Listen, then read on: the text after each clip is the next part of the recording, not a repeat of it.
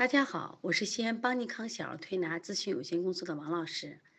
今天在这里想给大家分享的主题是：过敏是父母一定要了解的事。在日常生活中，过敏其实是无处不在的。过敏不仅会给孩子的身体带来损伤，还会直接影响到孩子的性格和生活。如果孩子爱生病，经常性的生病，家长就要考虑孩子是不是过敏体质，或者是是不是过敏引起的疾病，然后再进行针对性的治疗。像我们在临床中啊，发现很多慢性性慢性咳嗽，就是一般咳嗽在二十多天甚至两三个月这种咳嗽，基本都是过敏引起的刺激引起的。但是家长不知道呀，然后家长给抗生素治疗就被过度治疗了。那就在今天，邦尼康调理中心还有三例咳嗽呢，就是过敏引起的。那么过敏性咳嗽啊，就拿过敏性咳嗽这个案例来说，它的治疗方案和我们常说的这种打抗生素抗菌的治疗完全是不一样的。那么所以说，过度治疗对孩子的伤害远远大于疾病本身对孩子的伤害，这也是今天我们为什么要分享这个话题的一个主要原因。也希望啊，就是更多的家长通过今天的学习。真正客观认识过敏，预防过敏，多一条调理思路。当孩子出现各种疾病症状的时候，考虑一下是否和过敏有关。但是现在呢，我发现啊，家长对于过敏性疾病的认识度却相当不够。很多家长仅仅就是把过敏停留于身上起疹子、起起点点、皮肤瘙痒是过敏，其实真的原本不是这样子啊。过敏可以影响到我们身体的各种消消化系统。包括我们的这个呼吸系统等等各种疾病都有。现在呢，我就最近啊，就是我们现在这个新闻里面有两条毒学校，呃，把这两个事件呢给大家剖析一下，给大家一启示啊。最近呢，就是我们常州外国语学校被称为这个常州的毒学校，这个学校呢，呃，有新闻说它是建在毒地上，学生过敏呕吐现象频发。大家也可以在百度一下看看这个新闻啊，是最近因为上上周的新闻。就这个学校呢，它是那个新学校，是二零一五年九月呢迁到新校区。这个新校区旁边呢有一个化工厂。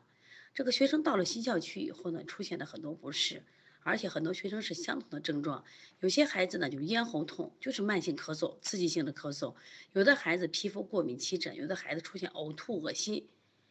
那么刚开始呢，只有一两个孩子，后来出现个大量的孩子。那么最早的这种孩子治疗呢，就是按那个细菌感染来治疗，效果非常的不好。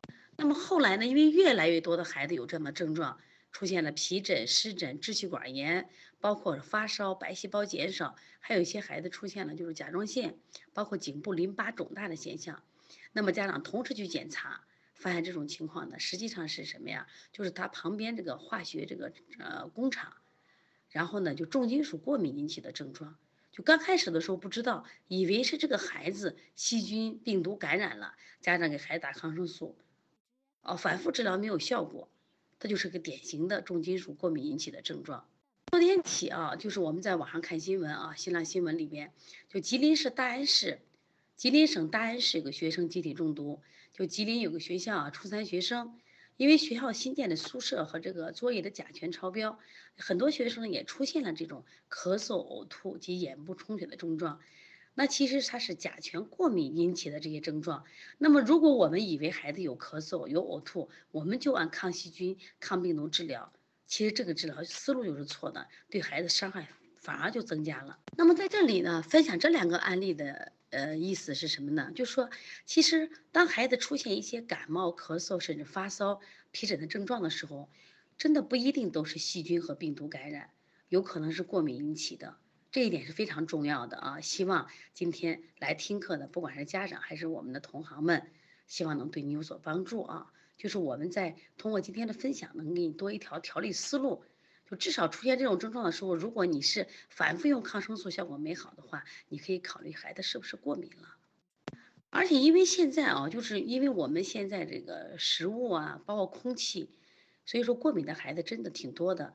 你包括今天我们来了个孩子，他妈妈就说我已经打了八天头孢了，为什么没有效果？孩子孩子咳得很厉害。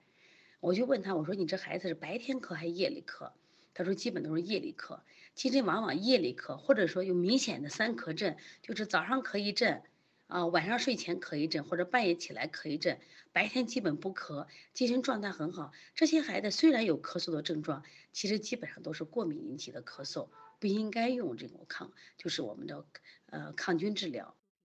我下来给他们分享一下，我们临床中，因为这个孩子是因为这个呃过敏引起的发烧，我们有一个小笑笑，他就是因为吃了木瓜以后呢，就引起了发烧。那这个呢？因为到医院去做检查的话，他也没有过多的这种细菌感染、病毒感染的值。实际上就是木，因为这个孩子可能对木瓜呃过敏，他吃了以后呢，身体的这个免疫器官采取的是过度的反应引起的发烧。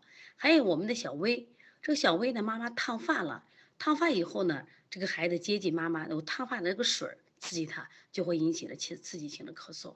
后来妈妈一看这种感觉呢，就把自己头发剃了，孩子的咳嗽症状就减轻了。这说明什么呢？就说明很多时候的感冒咳嗽症状不一定是细菌病毒感染，而可能是感细菌过敏引起的啊。